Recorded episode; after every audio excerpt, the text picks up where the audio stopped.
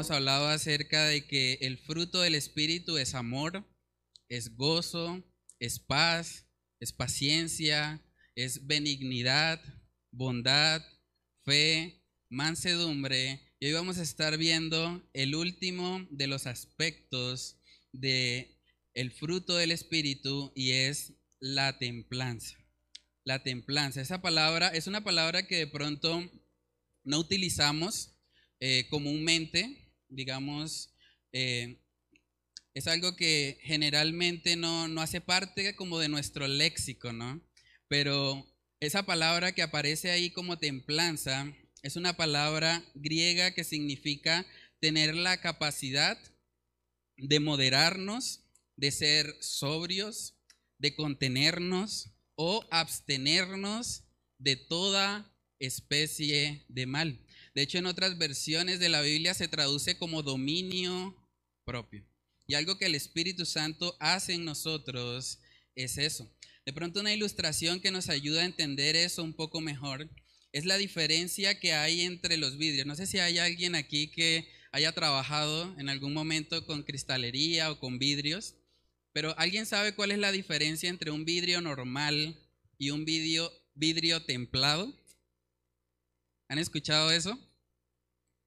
El vidrio templado es un vidrio que está fabricado especialmente para que pueda resistir un poco más. De hecho, en los celulares, el vidrio que se coloca ahí es un vidrio templado. Es un vidrio que si llega a romperse, la forma en que se rompe es granulada. Y de esa manera, pues evita que se le haga daño a la persona que tiene en contacto con el material. Los carros también tienen ese tipo de vidrio para que en dado caso que suceda un accidente, pues el vidrio no corte como tal a las personas. Entonces, cuando hablamos de, la templanza, hablamos de tener la capacidad o el dominio propio para soportar muchas situaciones y también para no explotar o no hacer daño a las personas que nos rodean. Vamos a mirar el texto de Gálatas capítulo 5 y comenzamos como tal con el tiempo de enseñanza de la palabra de Dios. Dice Gálatas 5 del 22 al 23. Mas el fruto del Espíritu es amor, gozo, paz, paciencia, benignidad, bondad, fe, mansedumbre, templanza. Contra tales cosas no hay ley. Vamos a orar. Padre, queremos pedir de tu dirección, Señor, en esta mañana.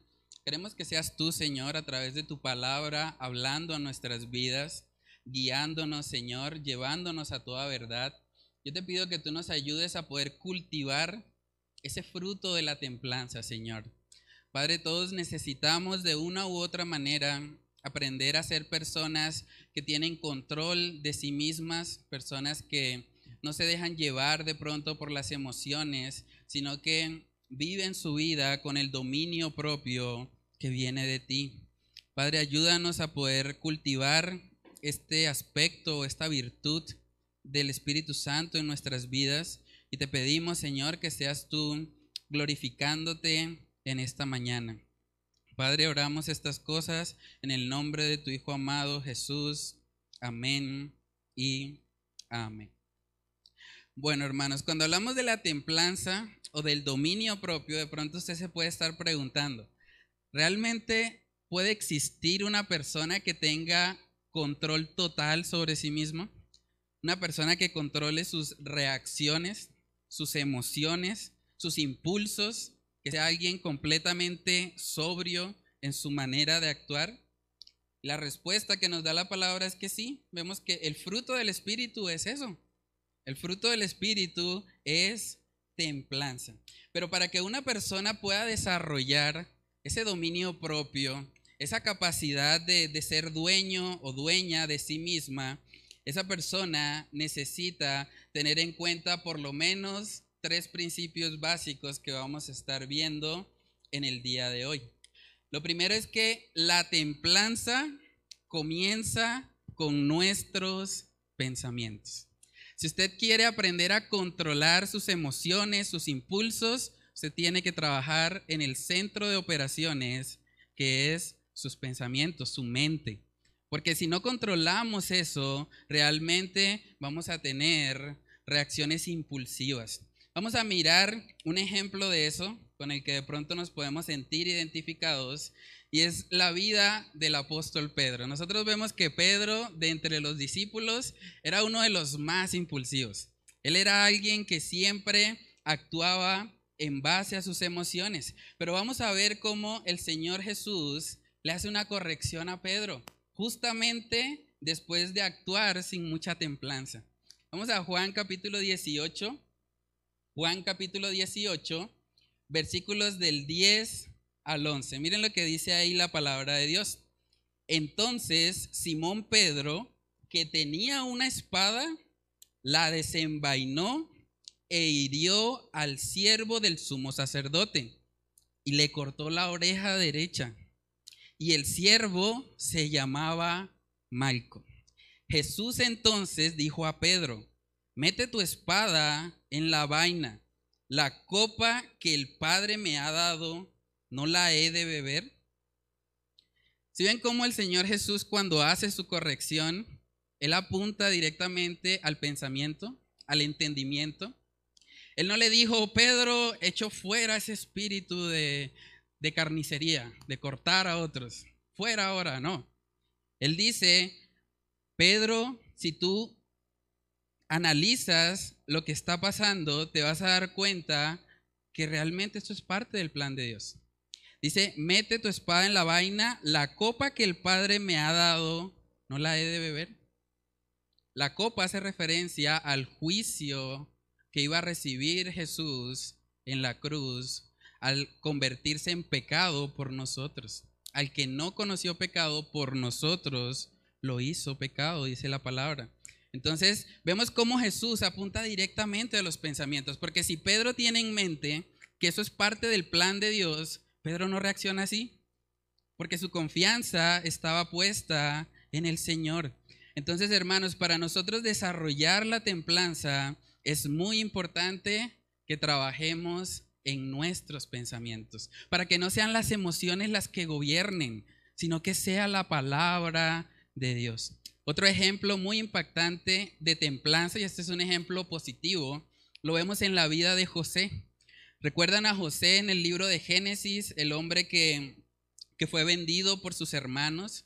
Ese hombre eventualmente llegó a la nación de Egipto y ahí vemos que una mujer, la esposa de Potifar, llegó para atentarle, llegó para decirle que él prácticamente se acostara con ella.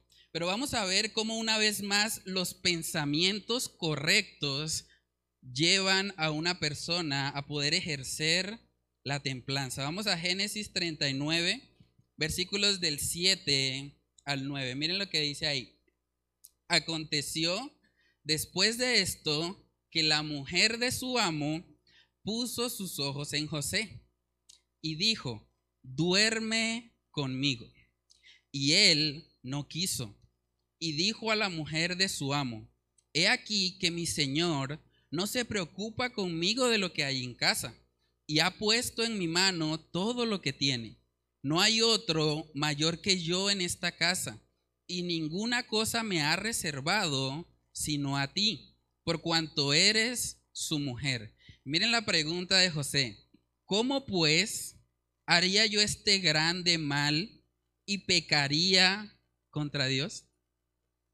José pudo haber pensado, pero estamos solos nadie se va a dar cuenta. Pero ¿qué lo llevó a él a ejercer dominio propio?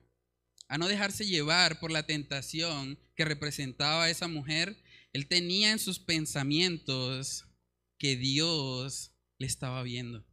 Porque cuando pecamos, hermanos, primeramente pecamos en contra de Dios. Antes que pecar en contra de Potifar o en contra de esa mujer, él sabía que el pecado era algo en contra a Dios. Y cuando nosotros examinamos nuestra vida, hermanos, si tratamos de pensar en los momentos en los que de pronto hemos explotado, en los momentos en que nos hemos dejado llevar por los impulsos, si pensamos y si somos honestos, podemos o debemos reconocer que en esos momentos La razón por la que hemos actuado así es porque un pensamiento que no viene de la palabra de Dios ha gobernado nuestras vidas. Hemos llegado a pensar, es que yo me lo merezco o es que Él se lo merece. Entonces por eso voy a actuar así en contra a esa persona. Hermanos, ¿qué pensamientos pasan por la mente de una persona cuando no tiene dominio propio? En esos momentos la persona está pensando solo en sí misma. Hablemos un poco de lo que son las adicciones. Cualquier adicción, llámese pornografía, alcohol, glotonería o cualquier tipo de droga. ¿Qué pasa por la mente del adicto antes de caer en la adicción? Él está pensando, eso me va a dar placer. Él está razonando, está diciendo, pues, si yo pruebo eso, puede ser que eso realmente me, atraiga. Y aunque no lo exprese de pronto de labios para afuera, difícilmente una persona adicta o una persona que, se avergüence de su adicción, pues va a confesar eso. Pero lo que él está pensando y creyendo en ese momento es que la adicción, sea cual sea la que tenga, le va a traer más satisfacción que la obediencia a Dios. Y por eso actúa de esa manera. Entonces, si nosotros queremos ser personas que desarrollen esa templanza, ese dominio propio, ¿saben qué tenemos que guardar en nuestra mente? La palabra de Dios. Porque la palabra de Dios es la que nos va a guardar de pecar. ¿Saben que el verdadero arrepentimiento consiste en un cambio en nuestros pensamientos? Cuando nosotros reconocemos que el pecado nos aleja de Dios, que el pecado estorba nuestra comunión con Él, es cuando podemos arrepentirnos de corazón. En Isaías capítulo 55, vamos ahí. Isaías capítulo 55, verso 7, ahí se describe un poco acerca de cómo es ese arrepentimiento. Isaías 55, 7 dice, deje el impío su camino y el hombre inicuo que sus pensamientos. Raro eso, ¿no? Pero si no estoy haciendo nada. ¿Saben por qué se habla de los pensamientos? Porque aquí empieza todo.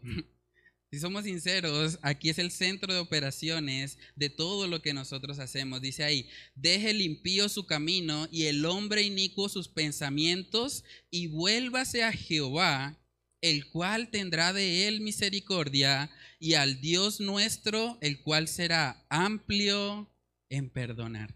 Hermanos, si nosotros llenamos nuestra mente con la palabra de Dios, cuando lleguen esas situaciones de tensión a nuestra vida, vamos a poder reaccionar de la forma correcta. Dicen Filipenses también, capítulo 4, versículo 8, por lo demás, hermanos, todo lo que es verdadero, todo lo honesto, todo lo justo, todo lo puro, todo lo amable, todo lo que es de buen nombre, si hay virtud alguna, si algo digno de alabanza, en esto pensad. Es curioso que se nos dé un mandamiento acerca de nuestros pensamientos, ¿no? Piensen en las cosas correctas, porque si pensamos en lo correcto, en nuestro ser va a cultivarse esa templanza. Vamos a poder decirle que no al pecado si lo que está gobernando nuestras mentes es la palabra de Dios. Eso es lo que vemos también en Salmos capítulo 119.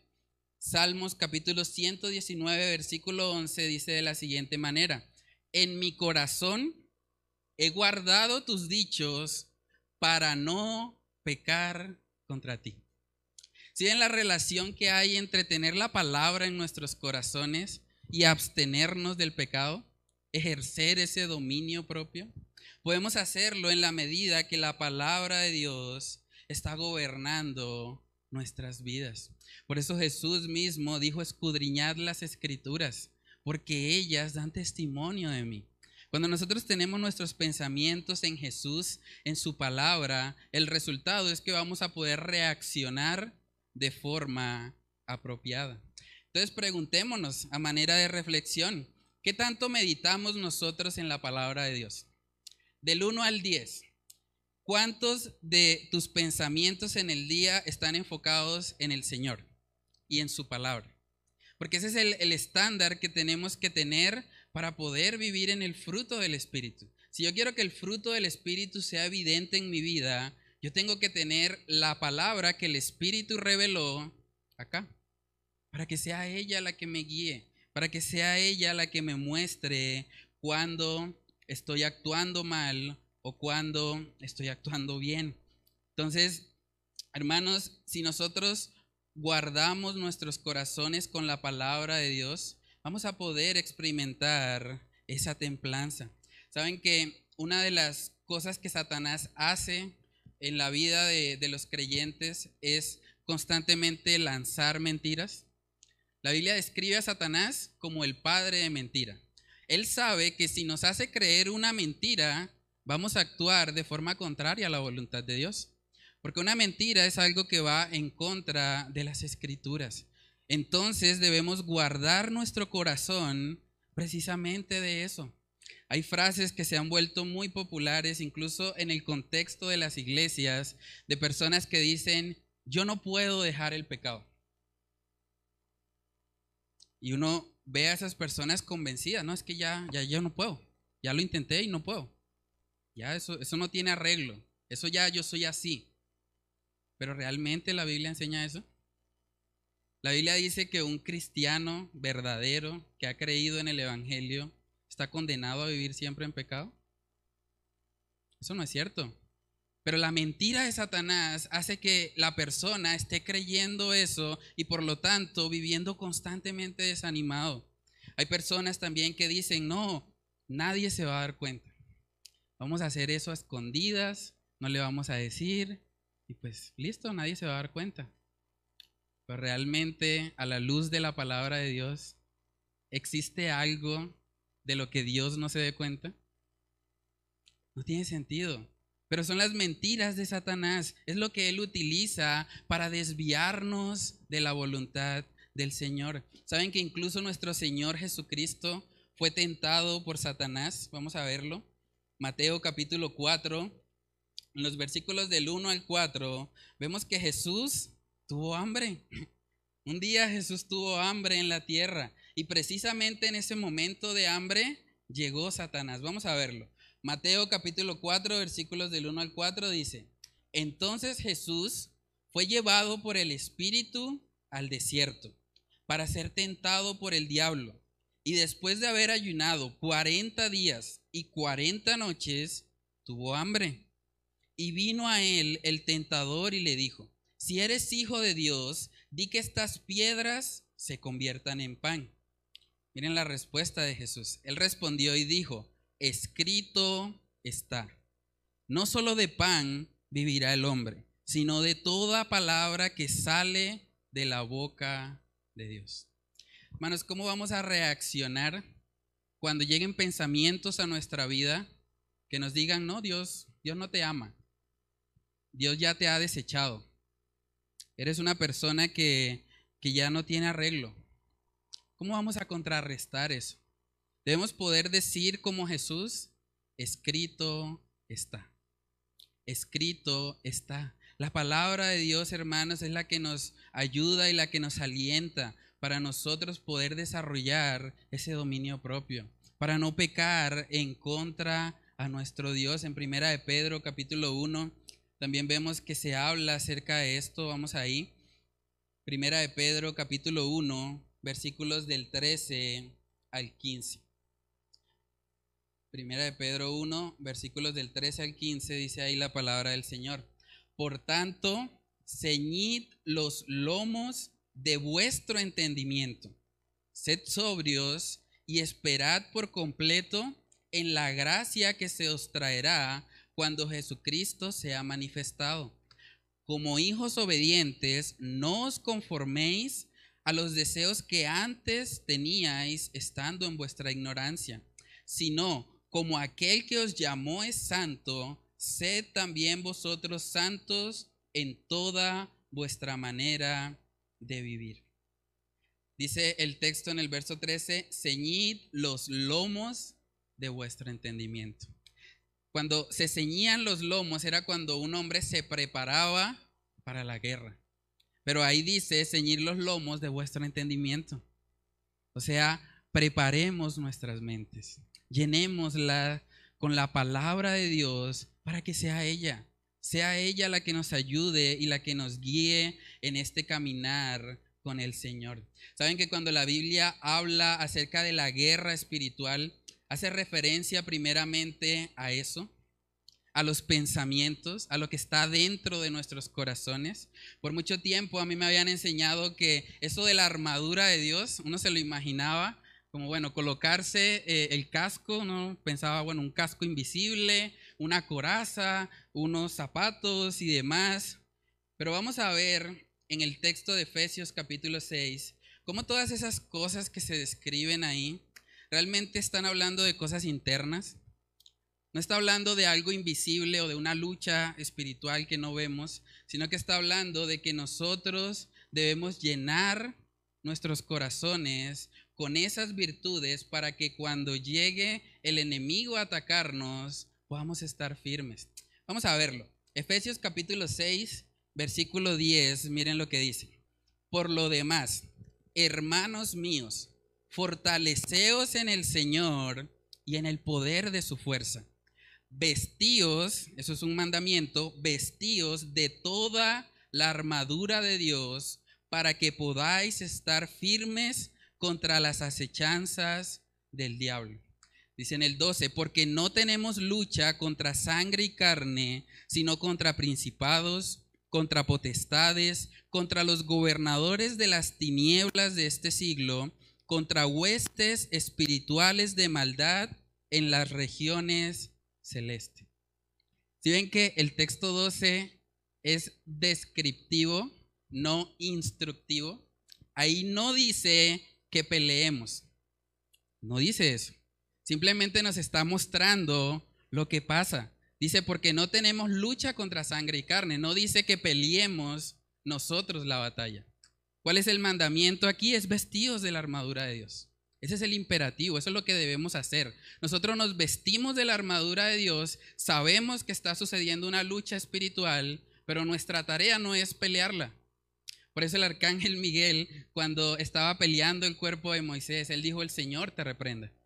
Él no fue a reprender él, él no fue a él tratar de ganar la batalla espiritual, no, él acudió al Señor.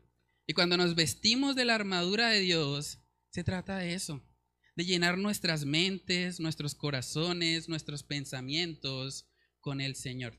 Vamos a seguir leyendo. Dice en el 13, por tanto, tomad toda la armadura de Dios para que podáis resistir en el día malo. Y habiendo acabado todo, estar firmes.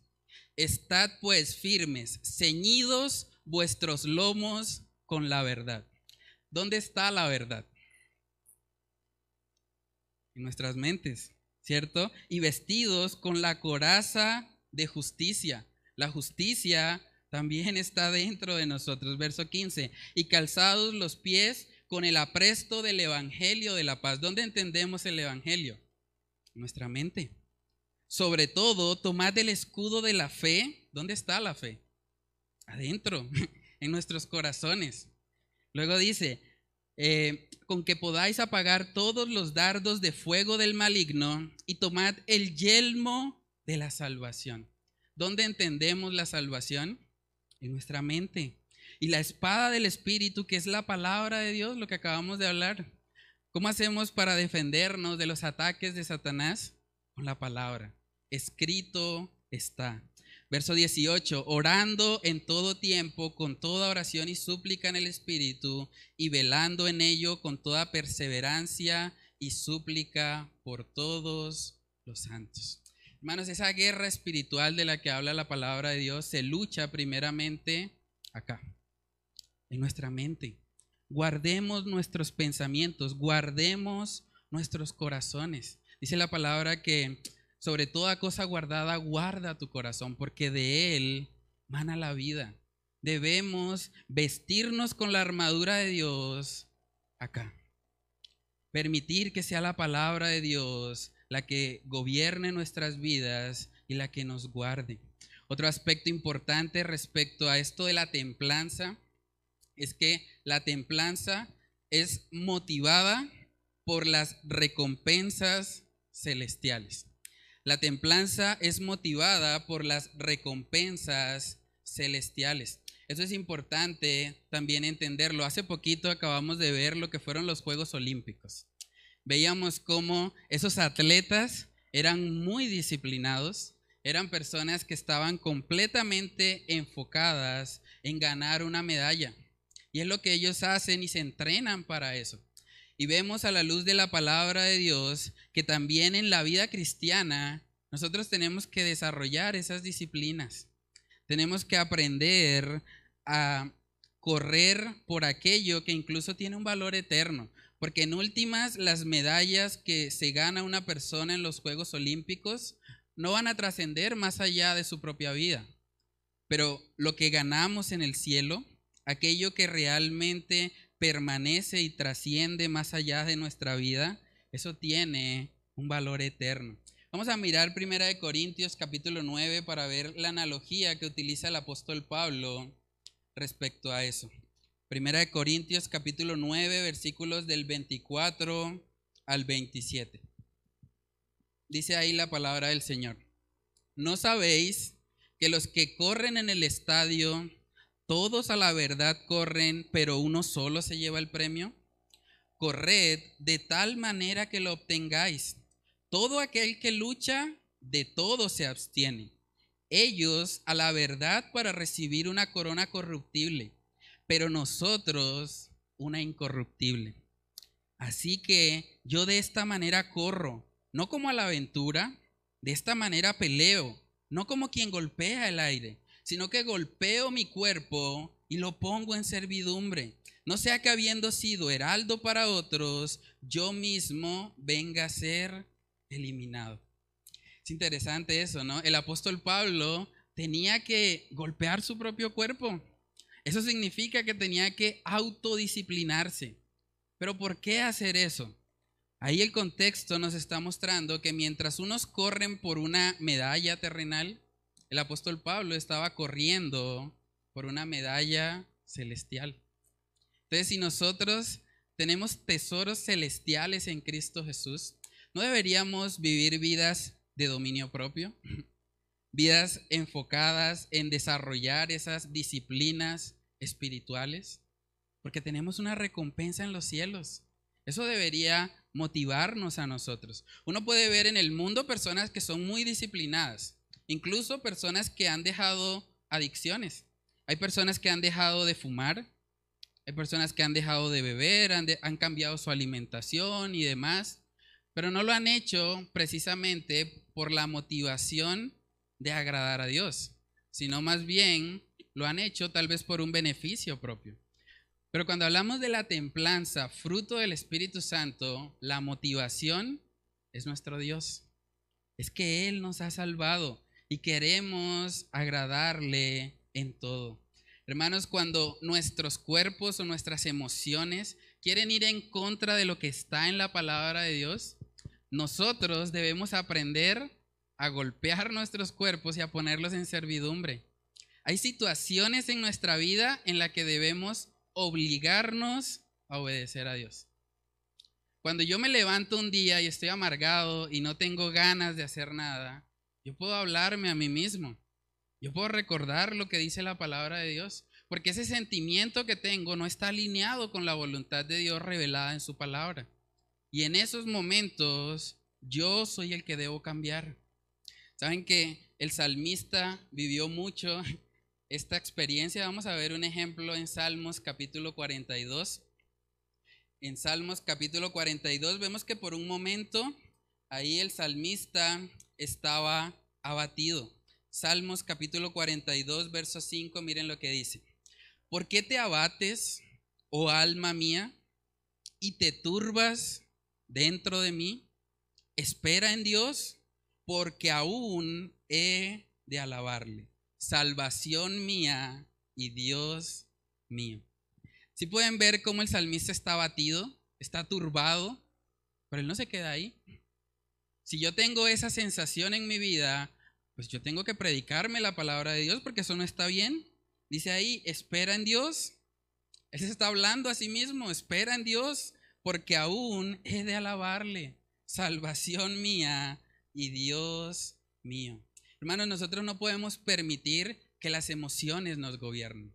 No podemos permitir eso, porque las emociones nos van a llevar a actuar de forma incorrecta. Hay muchos cristianos que tristemente no maduran en su fe porque constantemente son guiados por las emociones. Y las emociones no le traen madurez a nadie. La Biblia dice que engañoso es el corazón más que todas las cosas. No podemos confiar en eso. Pero la palabra de Dios, hermanos, es la palabra profética más segura. La palabra de Dios es la que nos va a guiar para nosotros poder vivir conforme a su voluntad. Dice la palabra también en Primera de Timoteo capítulo 4. Primera de Timoteo capítulo 4, versículos del 7 al 8. Ahí habla acerca de un contraste entre la disciplina para este cuerpo y la disciplina espiritual. Vamos a Primera de Timoteo capítulo 4, versículos del 7 al 8. Dice ahí, desecha las fábulas profanas y de viejas. Ejercítate para la piedad. Miren esto, porque el ejercicio corporal para poco es provechoso, pero la piedad para todo aprovecha, pues tiene promesa de esta vida presente y de la venidera. Si pueden ver cómo ejercitarnos, tener ese dominio propio para buscar continuamente al Señor, es algo que trasciende incluso más allá de nuestra vida. También en segunda de Pedro capítulo 1 se nos dice que a nuestra fe hay que añadirle virtud, a la virtud conocimiento y al conocimiento dominio propio. Vamos a verlo. Segunda de Pedro capítulo 1 versículos del 5 al 8 dice ahí, vosotros también poniendo toda diligencia por esto mismo, añadid a vuestra fe virtud, a la virtud conocimiento al conocimiento, dominio propio. Al dominio propio, paciencia, a la paciencia, piedad, a la piedad, afecto fraternal y el afecto fraternal, amor.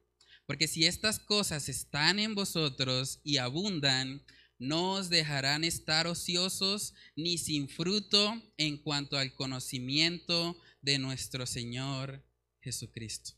Si pueden ver la necesidad del dominio propio para crecer en nuestra comunión con el Señor, para poder vivir ese fruto del que habla ahí segunda de Pedro 1.8. Saben que cuando nosotros miramos la vida de nuestro Señor Jesucristo, Él fue una persona que dio testimonio de templanza. Saben que Jesús se levantaba muy de mañana, incluso cuando todavía estaba oscuro, para orar. Jesús, siendo el Hijo de Dios, habiendo vivido en esta tierra sin pecado, buscaba continuamente a Dios en oración. Vamos a verlo. Marcos capítulo 1, versículos del 32 al 35.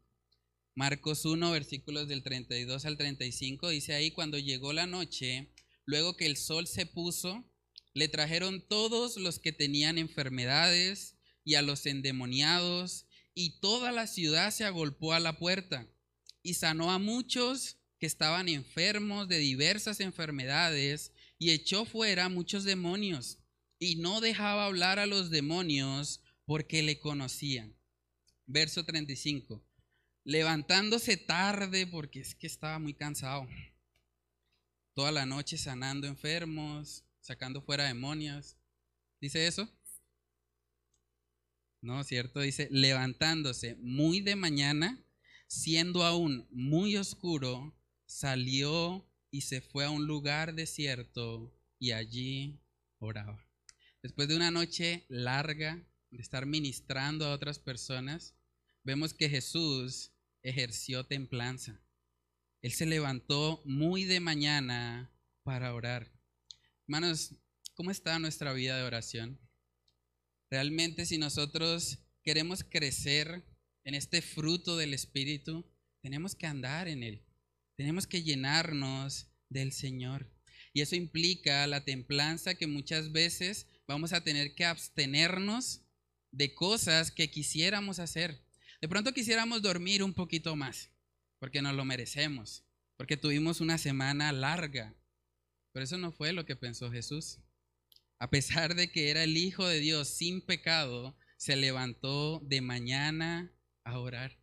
La templanza implica que hay ciertas cosas que quiero hacer, pero que no voy a hacer porque necesito llenarme del Señor. También en Mateo capítulo 16 vemos que se nos recuerda que para nosotros seguir al Señor debemos negarnos a nosotros mismos.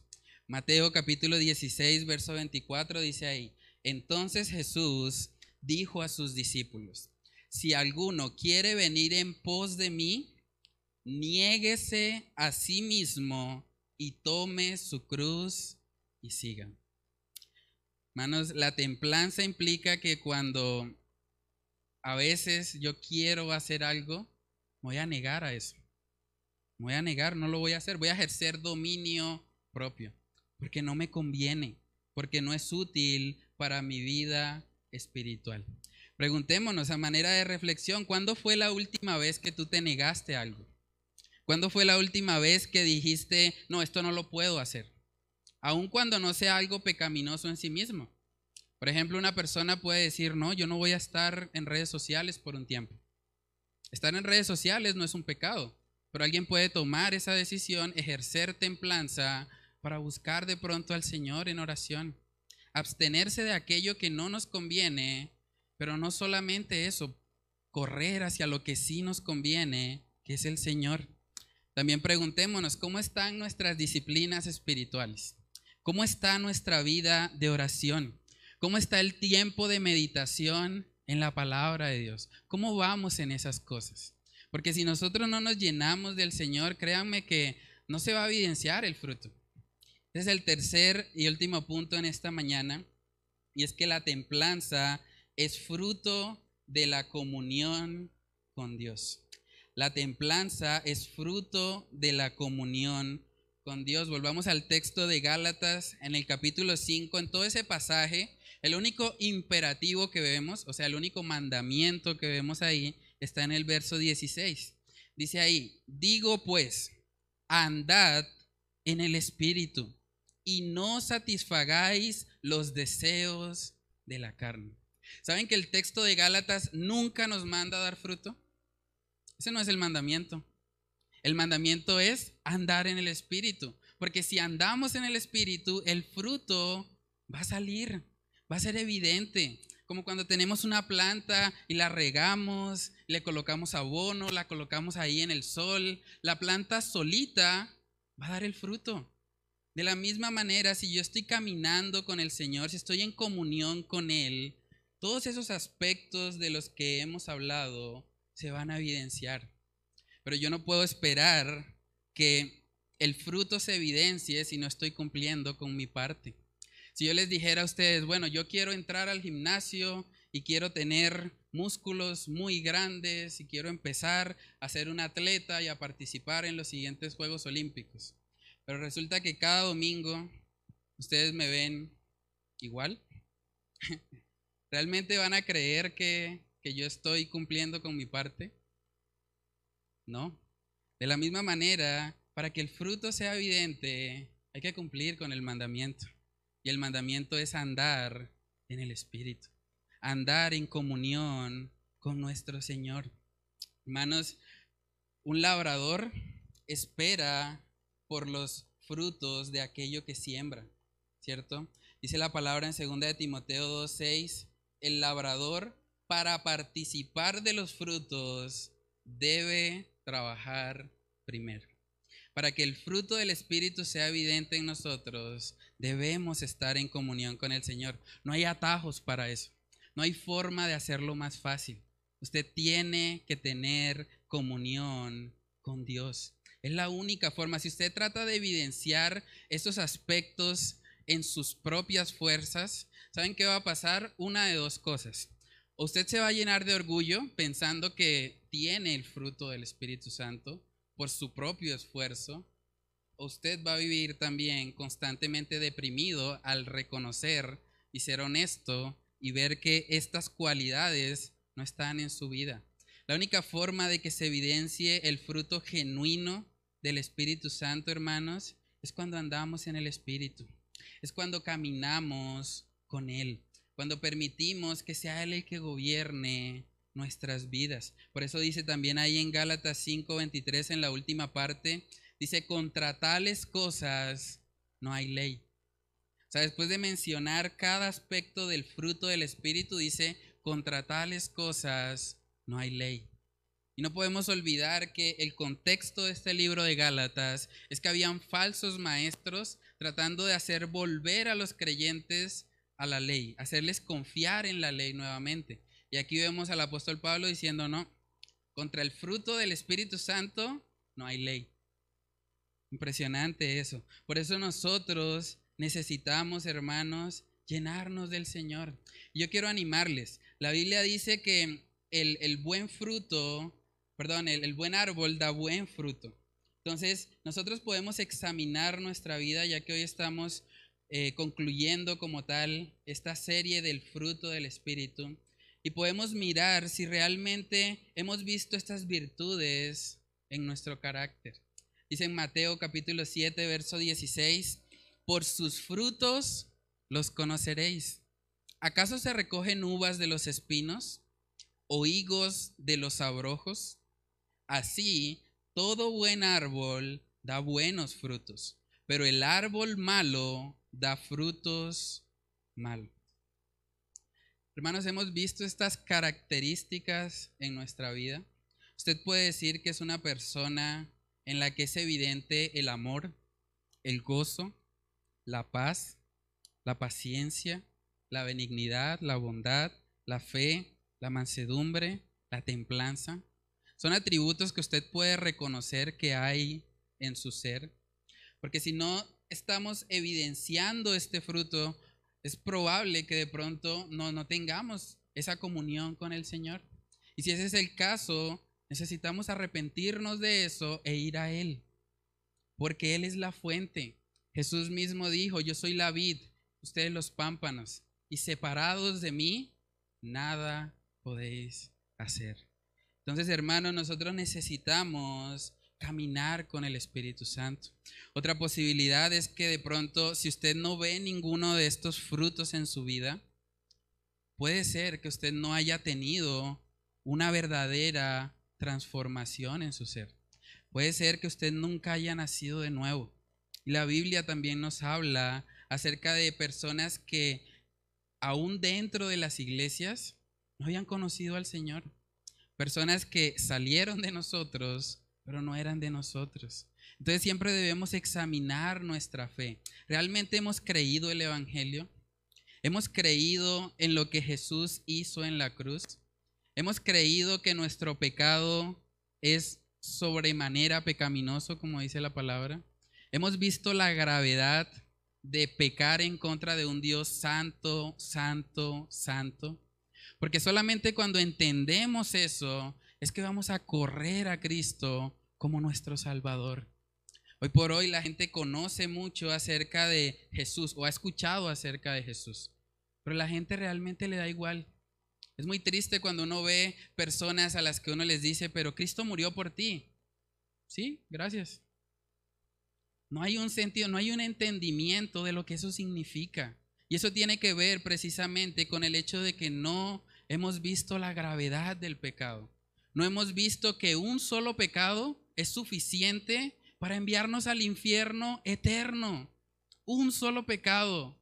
Ahora, ¿cuántos pecados hemos cometido alrededor de nuestra vida? Y Jesús en la cruz pagó ese precio. Por eso podemos entender el valor que tiene ese sacrificio. Porque Jesús en la cruz dio todo derramó su preciosa sangre para salvarte a ti y a mí. Y cuando entendemos eso, vamos a poder correr a Él, vamos a tener esa comunión. Dice la palabra que cuando creemos en Cristo somos sellados con el Espíritu Santo. El Espíritu Santo de la promesa y ese Espíritu Santo es el que empieza a colocar ese fruto en nosotros. Es el que empieza a transformar nuestro carácter para que estas virtudes que hemos estado estudiando se empiecen a evidenciar. Entonces, si usted no ha dado ese paso, si usted no ha reconocido a Jesús como su Salvador, yo le animo que hoy sea el día de salvación, que hoy sea el día en que usted pueda decir, yo he pecado, reconozco que he pecado, pero también reconozco que Dios envió a su Hijo Jesús a morir por mí y a recibir el castigo que yo debía haber recibido.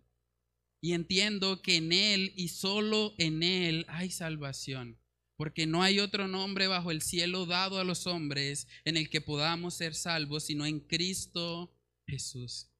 Si usted entiende eso, si usted viene a Cristo con un corazón contrito y humillado, usted puede ser salvo hoy. Usted puede vivir este nuevo nacimiento, usted puede experimentar al Espíritu Santo en su vida. Y como creyentes también, hermanos, no descuidemos nuestras disciplinas espirituales. No descuidemos nuestra relación con el Señor. Es muy triste que aún entre creyentes no se evidencie este fruto del Espíritu Santo. Porque es en la iglesia o entre los cristianos que debería verse más esto. Deberían verse estas virtudes. Saben que el apóstol Pablo oraba por eso respecto a la iglesia de Colosas. Vamos a leer ese texto y con eso terminamos. Colosenses capítulo 1, versículos del 9 al 10 dice, por lo cual también nosotros, desde el día que lo oímos, no cesamos de orar por vosotros y de pedir que seáis llenos del conocimiento de su voluntad en toda sabiduría e inteligencia espiritual, para que andéis como es digno del Señor, agradándole en todo, llevando fruto en toda buena obra y creciendo en el conocimiento de Dios.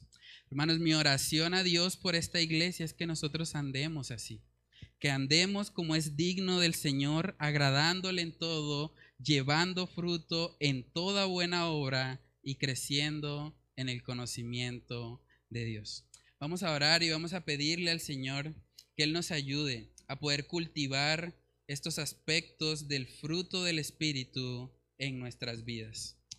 Padre, te damos muchas gracias, Señor, por este estudio que tú nos has permitido realizar, por permitirnos ver, Señor, cómo el fruto del Espíritu Santo es ese amor, ese gozo, esa paz, esa paciencia, esa bondad, esa benignidad, esa fe, esa mansedumbre y esa templanza que sabemos que vienen de ti porque nosotros no somos buenos en nosotros mismos, pero tu Espíritu Santo es el que obra en nosotros para que puedan evidenciarse estas virtudes.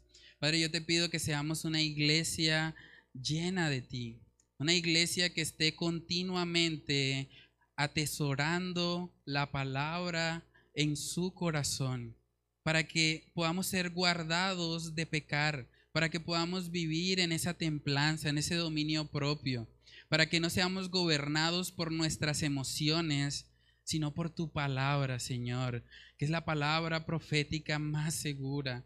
Es en ella, Señor, donde encontramos la seguridad, donde podemos edificar nuestra casa sobre la roca, que es Cristo Jesús. Padre, yo te pido que tú obres en nuestras vidas, que nos ayudes a andar continuamente en el Espíritu y que si hay alguien, Señor, que no te ha conocido, que tú le convenzas, que tú le traigas a ti, que tú permitas, Señor, que esa persona pueda tener un encuentro contigo y pueda recibirte reconociendo que eres tú el único y suficiente Salvador de su vida. Padre, oramos, Señor, todas estas cosas en el nombre de tu Hijo amado Jesús. Amén y amén.